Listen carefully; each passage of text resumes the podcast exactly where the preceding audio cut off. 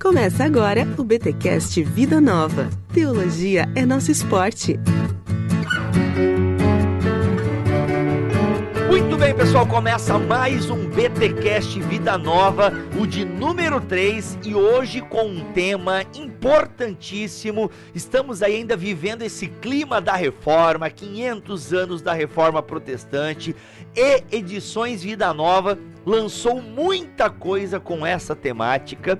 E hoje nós vamos falar de um dos livros aí com essa pegada, com esse tema da reforma protestante, que é o Autoridade Bíblica Pós-Reforma, resgatando os solas segundo a essência do cristianismo protestante puro e simples de Kevin Van Hooser. E para falar deste programa, eu tenho aqui comigo Jonathan. Seja bem-vindo ao BTcast Vida Nova, meu nobre. Valeu, Bibo, muito obrigado. É muito bom estar aqui com você novamente. E estou ansioso para conversar sobre, sobre esse assunto tão importante para os protestantes e para a história da reforma. Verdade. Cara, eu confesso, eu tenho que confessar aqui, eu sei que é o podcast da patrocinadora, mas eu sou um cara honesto e caras honestos falam sempre o que pensam. Custe o que custar. Cara, eu tô lendo o porque eu leio vários livros ao mesmo tempo, né? Aquela coisa conforme a necessidade a gente vai lendo. Eu tô lendo o Drama da Doutrina do Van Hooser e o Encenando o, o Drama da Doutrina, né? Que são dois livros dele complementares e tal. E o cara é genial, genial ele escreve de maneira simples, profunda. Quando eu olhei esse livro dele, eu fiquei feliz porque é Van Hooser.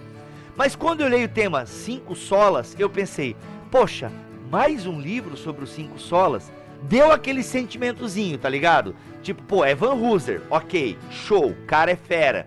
Mas cinco solas? Pô, vida nova. E aí? Qual é que é? Mano, aí eu comecei a ler o livro para esse BT Cash. Mano, Bum. Hum. Explodiu a cabeça. o Van Hooser tem que ser lido, cara. Tem que ser lido, porque assim, ó. Mano, ele, ele tem humor na, na, na escrita dele. É. Tipo, ele mesmo ri dele mesmo. Tipo, até desse título, né? Ele põe um ufa, né? Gente, ele dá o título hum, do livro hum. e põe um ufa, né? Hum. Ele, ele faz piada, ele reconhece quando tá sendo muito técnico. Gente, eu tô sendo técnico aqui, talvez não tenha nada de edificante no que eu tô escrevendo, mas é que pra você entender isso, isso e aquilo e tal. Cara, eu, eu tô apaixonado pelo Van Hooser, cara. E aí eu entendo por que, que vocês Sim. trouxeram esse livro pra, pra língua Sim. portuguesa porque ele não é, é somente um livro sobre os cinco solas, mais um livro sobre os cinco solas, né? Ele tem uma pegada aí muito própria, cara, fantástico. A Vida Nova lançou muita coisa nesse ano e principalmente aí por conta da, dos 500 anos da Reforma Protestante. E cara, a Vida Nova lançou, ela me mandou aqui o História da Interpretação Bíblica de Gerald Bray. É um cara que eu não conhecia. E esse livro aqui, praticamente sobre hermenêutica, a história da hermenêutica, aplicações da hermenêutica. É. Mano, eu li a introdução do livro aqui também.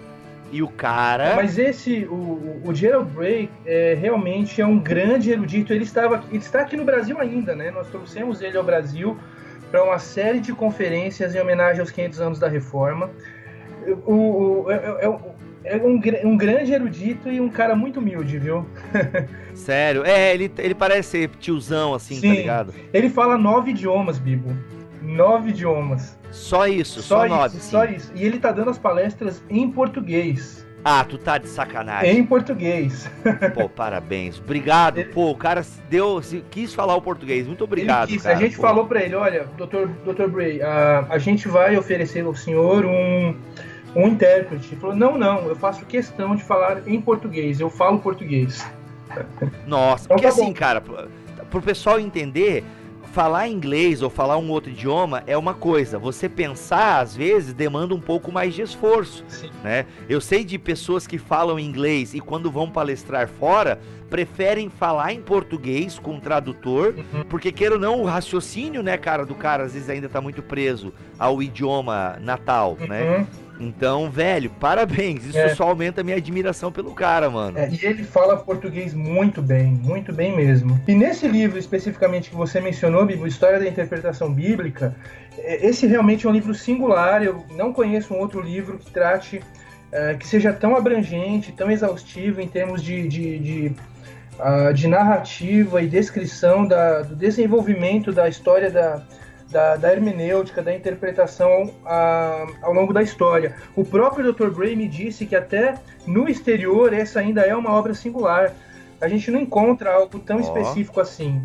Porque ele vai desde os primórdios do, do cristianismo até os tempos de hoje, analisando cada, uh, cada pensamento, cada uh, teoria em torno da interpretação bíblica, colocando os desdobramentos de cada uma delas e, e mais.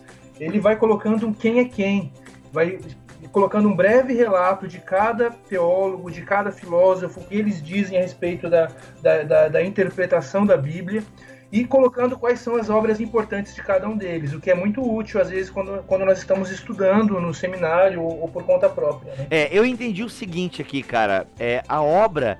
Ah, você nunca estudou nada de hermenêutica, não conhece muito bem esse universo? Toma aqui essa mega baita introdução, né? Mais de Sim. 580 páginas ah, uhum. E assim, ó, além de ele trazer um quem é quem, o cara pega um texto bíblico e aplica, uhum. né, as mais variadas isso. linhas de interpretação a esse texto bíblico.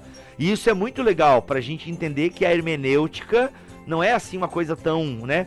E tem até a ver com o tema que a gente vai discutir um pouco hoje, né? Essa uhum. zoeira hermenêutica aí que somos acusados uhum. no protestantismo. tá aí, livraço mesmo, História da Interpretação Bíblica de Gerald Bray, de Edições Vida Nova. Jonathan, vamos falar um pouquinho do Van Hooser então e dessa obra, porque, rapaz, deu uma fritada no cérebro aqui.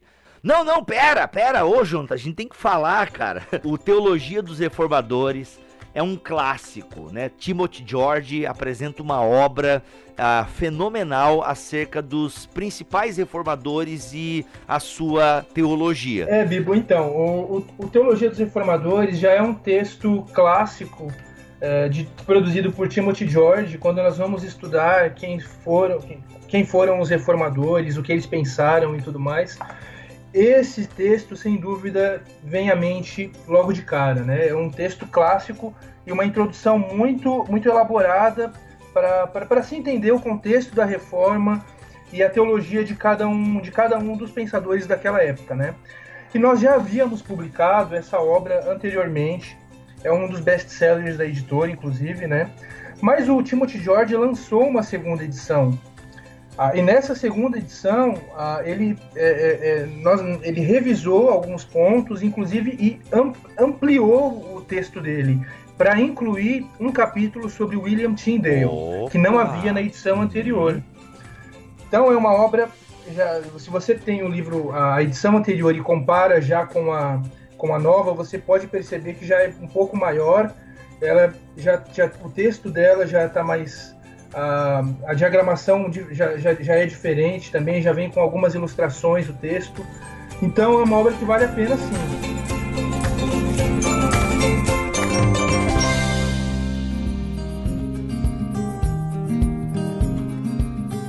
Já na introdução, Van Hooser sai do lugar comum porque nós adoramos a reforma, exaltamos a reforma, gostamos muito de Lutero, Calvino, Zwingli, essa coisa toda, amamos os solas, mas eu curti que na introdução Van Hooser ele fala assim, ó, galera, vocês sabiam que tem muita gente criticando a reforma e que a reforma talvez não tenha sido assim, né, tudo isso que a gente acha, tem críticas que estão fazendo a nós protestantes que são válidas e a gente precisa atentar a essas críticas.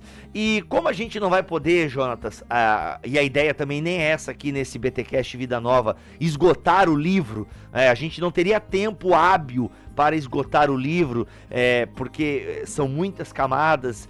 Mas, cara, eu acho que a pergunta, né, essa ideia perigosa do cristianismo, como o McGrath coloca, né, essa ideia perigosa do cristianismo, que de alguma forma advém do solo escritura, né, do somente a escritura, essa acusação que fazem contra o protestantismo. Gente, vocês colocaram a Bíblia na mão do povo e estão dizendo aí que todo mundo é sacerdote, que todo mundo pode interpretar, que é somente a escritura, que não precisa da igreja para interpretar. Tá aí, ó. Olha o caos que vocês criaram no cristianismo. Cara, essa é uma acusação que tem um certo sentido. Como é que tu vê isso, Jonas? Bom, Bibo, como você mesmo mencionou, é, eu também destaco essa, esse ponto ah, acerca da introdução, da introdução do livro. Eu acho que isso é um grande ponto. o Van Hooser ele não é alheio às objeções que são levantadas em relação ao protestantismo.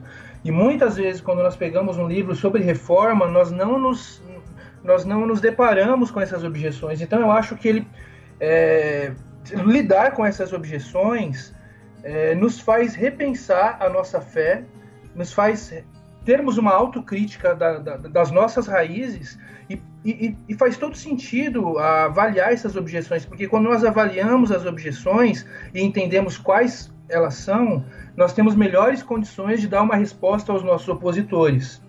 Uh, então, uh, essas objeções elas existem, como você mesmo mencionou. Será que a reforma desencadeou um caos interpretativo, um, interpretativo, uma, uma uma, um pluralismo interpretativo generalizado, uma anarquia hermenêutica, é, gerou secularismo, gerou iluminismo, gerou cisma, gerou ceticismo e tudo mais? Bom, os apologistas católicos dizem que sim, e os críticos do protestantismo também dizem isso.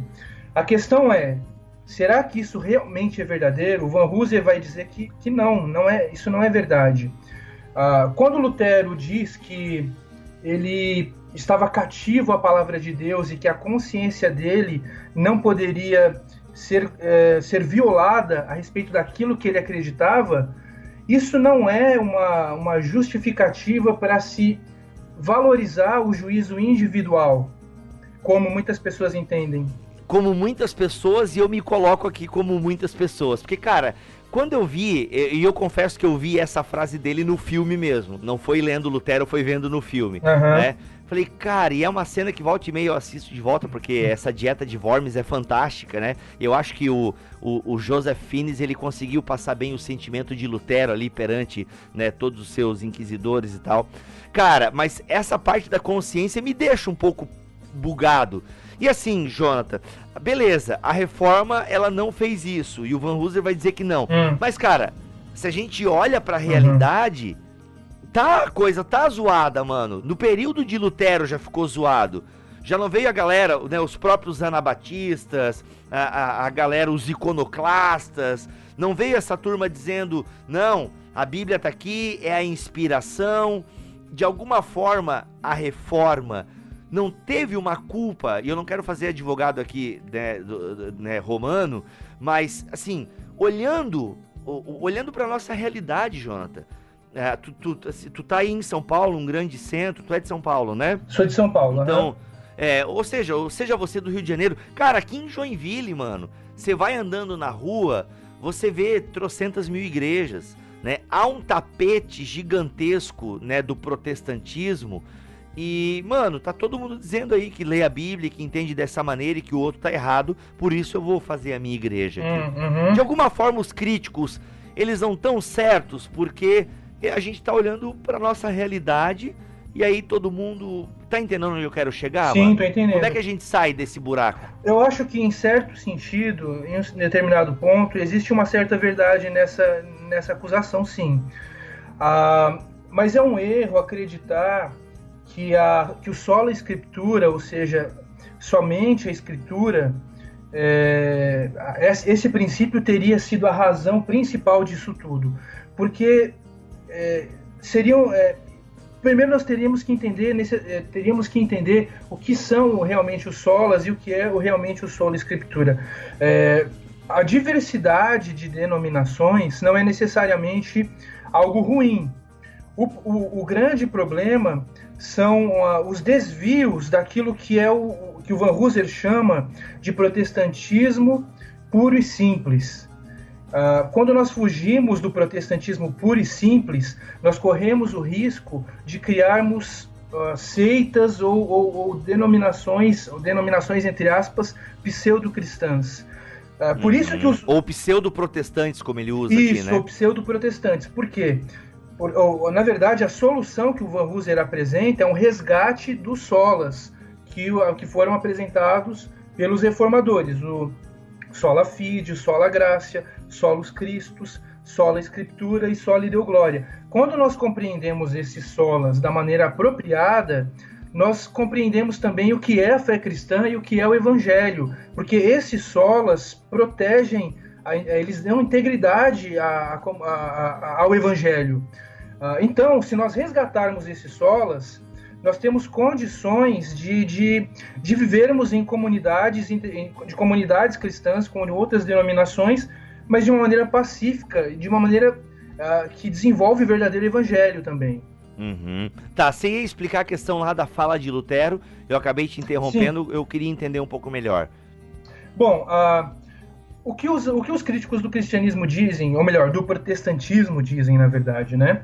É que quando Lutero se posicionou desta maneira, ele estaria se rebelando contra a autoridade, reivindicando a autonomia do indivíduo. Ele estaria se colocando na posição de intérprete da Bíblia e, nesse modo, gerando um tipo de ceticismo, um tipo de relativismo genérico. Isso teria, teria causado movimentos como o iluminismo, que eh, valoriza a autonomia do ser humano, que eh, interpreta a, a realidade e, e, os textos de acordo com a sua própria razão. Mas será que isso procede? Será que isso é verdadeiro? O que o Van Hooser vai defender no livro é que não, porque o, o, o, o na verdade ele faz uma diferença entre autonomia epistêmica e responsabilidade epistêmica. O que seria isso?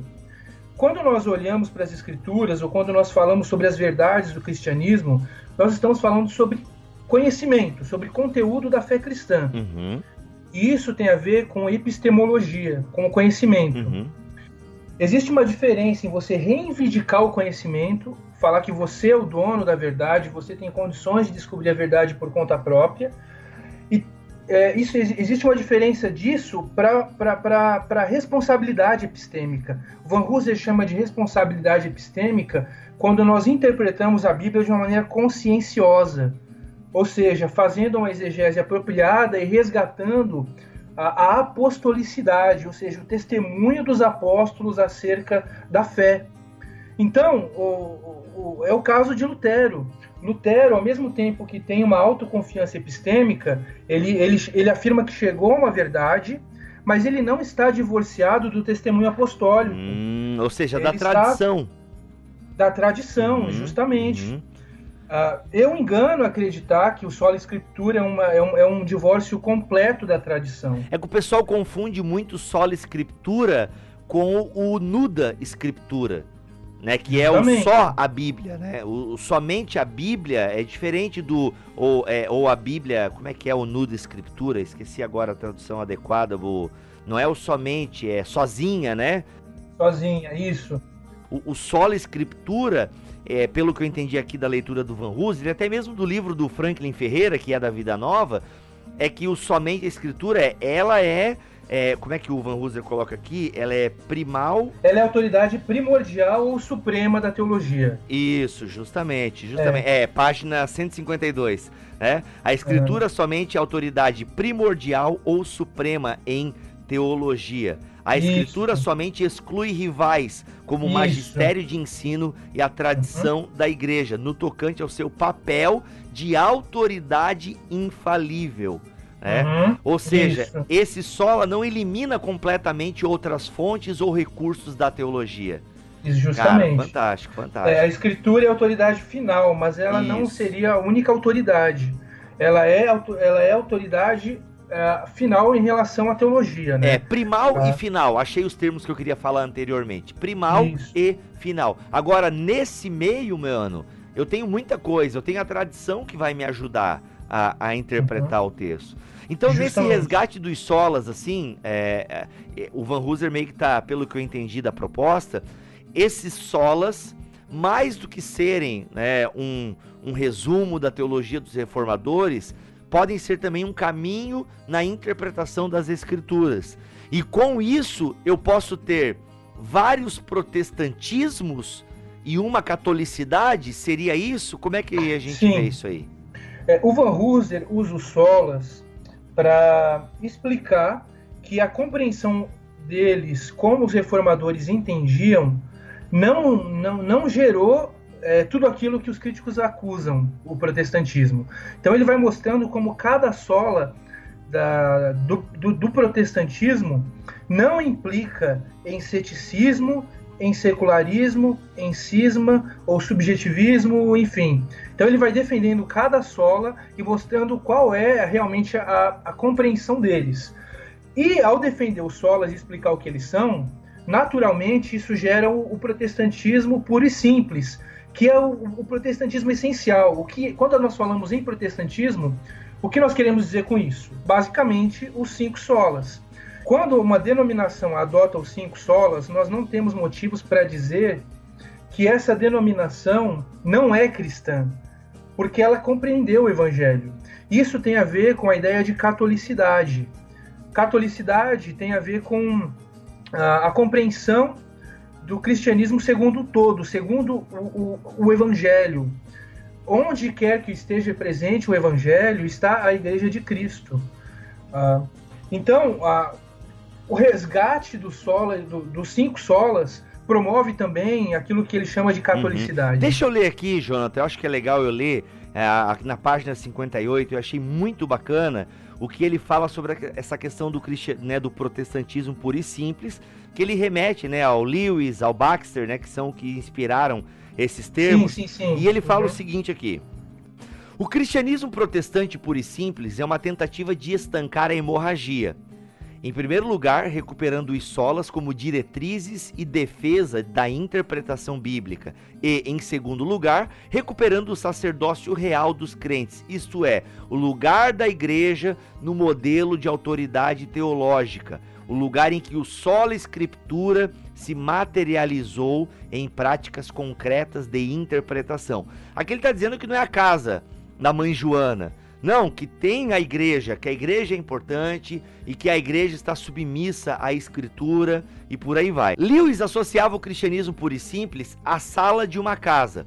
Reunimos-nos com as pessoas da sala, mas vivemos nos quartos. Meu propósito é que pensemos nas várias denominações, comunidades interpretativas ou tradições confessionais, como casas, e no protestantismo como a rua, que chamaremos de caminho do evangelho. Olha só, cara, o protestantismo é a rua que chamaremos de caminho do evangelho. Com essa imagem em mente, pense no cristianismo protestante puro e simples como uma festa de quarteirão e o sistema de vigilância comunitária. Olha só, o cristianismo protestante puro e simples proporciona espaço e parâmetros para a unidade plural. Olha que maravilha. Na rua de meu pai há muitas mansões. Genial, cara. Isso é muito, muito legal, Bibo, porque nos faz entender que o protestantismo não nos permite é, a autonomia de querer interpretar as escrituras de uma maneira autônoma, independente da, de outras tradições. É claro, nós, nós podemos ler a Bíblia, o sacerdócio universal dos crentes nos permitiu isso com a reforma, nós podemos interpretar as escrituras de uma maneira conscienciosa, como Van Hooser diz, mas as nossas interpretações elas precisam é, levar em consideração também o que a tradição cristã já afirmou e que outras uh, denominações, o que o que a história do cristianismo já disse a respeito da nossa interpretação. Nós temos os credos, nós temos os documentos, os documentos históricos das igrejas. É, tudo isso nos ajuda a chegarmos a uma compreensão do, do, da, da, nossa fé. Por isso é, é muito importante que é, nós tenhamos essa compreensão. O, o protestantismo não afirma a autonomia do indivíduo o, cristian, o, o cristianismo protestante ele afirma, a, ele promove a unidade entre as diversas denominações e para isso ele, existe a catolicidade. A catolicidade sempre existiu desde os reformadores. Os reformadores queriam resgatar isso. Quando eles promoveram a, essa, a gente pode chamar de revolução protestante, eles se retorna, retornaram aos pais da igreja para resgatar o evangelho. Von Husser diz que, na verdade, é a Igreja de Roma que não, é, não promove a verdadeira catolicidade. Os protestantes sim promovem. Porque é, é interessante isso, porque ah, ele faz a comparação entre Babel e Pentecostes. Até o título do livro em inglês é, é Biblical Authority After Babel, na verdade, né? Autoridade bíblica após Babel. nós traduzimos por autoridade bíblica pós-reforma. Mas o que, que ele quer dizer por Babel? O que aconteceu em Babel? Em Babel nós tivemos um grupo de homens que quiseram elevar uma torre até os céus e promover a unidade da, daquele, daquele grupo falando uma única língua. Ele compara isso com a igreja de Roma, porque existe uma unidade e se fala uma única língua. Mas qual foi a solução para Babel?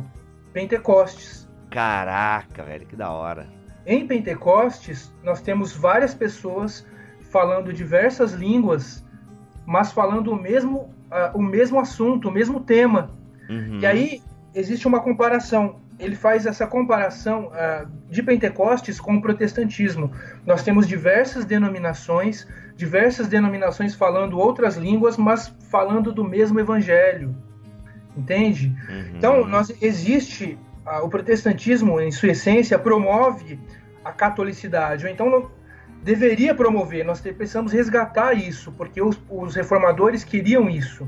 Uhum, uhum. Uh, então, é, é, esse é o escopo do, do, do, da ideia do, Van Hooser. E assim, né, Jonathan, a gente não pode dizer que Lutero foi um rebelde sem causa. Eu gostei muito do que o Jonas Madureira falou num BTcast que a gente fez sobre a história da reforma protestante. Na verdade, o Lutero não dividiu o cristianismo, ele tornou evidente uma divisão que já estava ali. Ele, ele só teve êxito no mostrar essa ferida aberta. Enquanto pré-reformadores foram mortos e silenciados, o Lutero não, ele teve a sua voz ouvida por uma série de motivos que não cabem nesse programa aqui, até porque já foi explicitado lá naquele programa, naquele BTcast. Mas e isso é interessante, essa volta. E como tu disse, o próprio Lutero citava os pais da igreja. E aquela coisa que eu acho que Lutero também fala, e eu acho que o Van Hooser até cita aqui, os pais da igreja não eram unânimes em tudo. Né? Eles tinham algumas divergências entre os próprios pais da igreja, mas nem por isso deixavam de ser é, católicos no sentido pleno da palavra, né? Eu, eu, curti muito uma frase do, do Van Hooser aqui no, na 59. O único protestante bom é o protestante católico aquele que aprende com a igreja toda e produz frutos para ela. À luz desse padrão rigoroso, acredito que os reformadores tenham sido bons protestantes. É, cara. Ah, você tocou num ponto muito importante, Bibo. Quando nós falamos de interpretação bíblica, existem muitas divergências, mas elas são secundárias. Mas para o protestante puro e simples, quando nós falamos do evangelho, não existe divergência de interpretação. Porque porque a Bíblia ela é realmente clara no que, no que, naquilo que é essencial, que é naquilo que diz respeito à salvação, no que diz respeito ao Evangelho. É por isso que o protestantismo é, é católico, porque ele afirma que todo lugar onde existiu o Evangelho deve existir unidade. A Igreja Católica de Roma, ela não é católica no sentido puro do termo, nesse sentido, porque ela não promove a verdadeira catolicidade.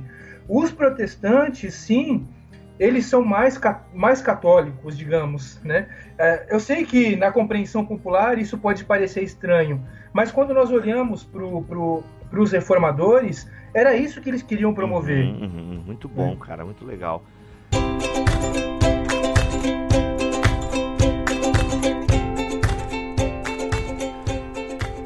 Jonathan, outro ponto importante do livro aqui que eu percebi, a gente tá falando, né? E por isso que eu achei muito bacana, porque ele vai falando dos solas, né? Sempre tendo em vista essa questão da autoridade bíblica, da interpretação. E um ponto importante para o Van Hooser é a questão da interpretação comunitária. O que, que é isso aí? O que, que ele quis dizer? Por que, que isso é importante para o nosso assunto aqui nesse BTcast Vida Nova? Bom, Bibo, o para aqueles que vão ler o livro, vão perceber que o Van Hooser está sempre batendo num ponto muito importante, que nós não, o protestantismo não afirma a autonomia do indivíduo. Uhum. É, Cristo criou uma comunidade. Cristo proporcionou uma comunhão entre os cristãos. Isso se chama igreja. Cara, desculpa te interromper, porque eu lembrei que a, a, questão de, da interpretação, eu te interrompi mesmo, né? Desculpa, eu fui bem grosso agora, porque deu um boom, cara. Imagina. Porque é a oração de Jesus, uhum. não é, cara? O evangelho, o crescimento do evangelho tá ligado à unidade da igreja. Sim. Uhum. Então por isso que é essa preocupação do Van Hooser uhum. em querer, galera, não é um caos. Uhum. Peraí, a gente tá falando aqui da propagação do evangelho. Justamente. Quando, quando eu li isso aqui, ele retoma a oração de Jesus, a oração sacerdotal. E, mano, fantástico. Uhum. Pô, é de explodir a cabeça mesmo. Tem que ler, gente. Tem que ler esse livro, porque é diferente, é sério. Continua, Jonathan. Vai lá, passou o meu êxtase aqui, vai lá. Não, é, é, isso aí mesmo. É, o Van Hooser fala até que quando você interpreta a Bíblia de uma maneira independente, autônoma, sem levar em consideração a, a autoridade, você está sendo um egoísta epistêmico. É, uhum. Você está sendo o dono da sua própria verdade, digamos assim, né? Mas Cristo proporcionou uma comunidade para o seu povo, a igreja. E no contexto da igreja é que nós temos condições de pensar biblicamente, de interpretar as escrituras. Uh, por isso ele chama isso de interpretação comunitária. A nossa comunidade, pensando coletivamente, juntamente com outras tradições, temos condições de entender a fé cristã e de fazer interpretação sobre os textos bíblicos, levando em consideração a razão, levando em consideração a exegese, levando em consideração também a teologia sistemática, a filosofia, outros campos do saber teológico, os credos, as confissões, enfim, etc. Tudo isso nos ajuda a chegarmos a uma melhor compreensão do Evangelho, porque veja só, a, o Evangelho não se esgota em uma única denominação é preciso que nós compreendamos o Evangelho como um todo, juntamente com, na unidade da, da, fé cristã, naquilo que ele chama de uhum. catolicidade. Isso tem a ver também com a teologia sinfônica, que é aquilo, uhum. isso, com, com, o livro que também Vida Nova publicou do Vern Portres. Nós vivemos, no, uhum. nós estamos numa sinfonia teológica. Existem diversos posicionamentos teológicos, mas uh, todos eles contribuem para a fé cristã. O que é realmente uhum. importante é a essência do evangelho, aquilo que é primordial, que o Van Hooser chama de protestantismo puro e simples, né? Caramba, e a gente se batendo por picuinha, né, mano? É, pois é. Pô, fantástico essa pegada do Van Hooser em querer, porque no fundo quer falar de unidade da igreja, né? Uma coisa assim tão cara para nós e que a gente às vezes despedaça a igreja e acaba despedaçando o nosso testemunho do evangelho por picuinhas. E como é que é o termo que o Van Hooser usa? É egoísmo epistêmico? epistêmico? Ego, egoísmo epistêmico. É. A ideia de que você interpretando a Bíblia sozinha, é, a ideia de que você interpretando a Bíblia sozinho, divorciado da sua comunidade, de outras tradições, você está sendo egoísta. Uhum, é bem complicado isso, cara. E muito bom, cara. O, o, por isso que eu falei que a pegada dele é diferente dos demais livros ah, sobre os solas e, e, e, a, e, a, proposta dele é muito nobre, muito legal mesmo. Jonathan, sua consideração final? Veja, Bibo, é, esse é um livro que é, faz uma defesa primorosa e muito robusta do protestantismo. Eu acho que é um livro extremamente singular. Eu acho que para aqueles que pretendem ou que querem aprender mais sobre as nossas raízes protestantes, e defender o protestantismo perante críticos ou perante apologistas católicos algo é, pessoas que, que têm surgido aí no, no, na internet ou na uh, ou entre a mídia esse é um livro muito importante muito recomendado. Uh, o Van Hooser faz uma defesa extremamente minuciosa da nossa fé da, da nossa tradição e, e, e mais mostra como nós como protestantes precisamos olhar para nós mesmos e reformar e, e repensar a nossa própria casa, a nossa própria tradição, promovendo a unidade, algo que muitas vezes não acontece no nosso contexto. Muito bom. Tá então a autoridade bíblica pós-reforma, resgatando os solas segundo a essência do cristianismo protestante puro e simples de Kevin Van Hooser, de edições Vida Nova. Inclusive a gente falou bastante do Timothy George no começo, ele é um dos caras que recomenda aqui, uhum. né? Que como é que é a palavra bonita que o pessoal fala? Endosso. Endosso, né? Tem um endosso de Timothy George aqui, deão fundador do Bison Divinity School. Não sei se eu pronunciei Tem certo. Do... Hum. Isso. E tem o endosso do Gerald Bray também, que nós falamos no começo. Olha aí, é verdade, tá aqui na, na orelhinha aqui. É. Show de bola. E é. o Michael Horton também, que Michael inclusive Horton. tem aquele livretinho de vocês. Nossa, Isso. católicos, evangélicos e os obstáculos à unidade. Mano, uhum. Que livrinho necessário, hein? Que livrinho necessário. É. Muito bom. Uhum. Jonathan, obrigado pela tua atenção, paciência, estudo com afinco do livro do Van Hooser aí. Foi muito bom, cara. Muito bom mesmo. Imagina, eu que agradeço, Bibo. É um prazer estar aqui com você. Mais uma vez participando do Bibotalk. É nós. E até o próximo BTcast Vida Nova, se Deus quiser e assim permitir. Fiquem todos vocês aí com a paz do Senhor Jesus. Amém.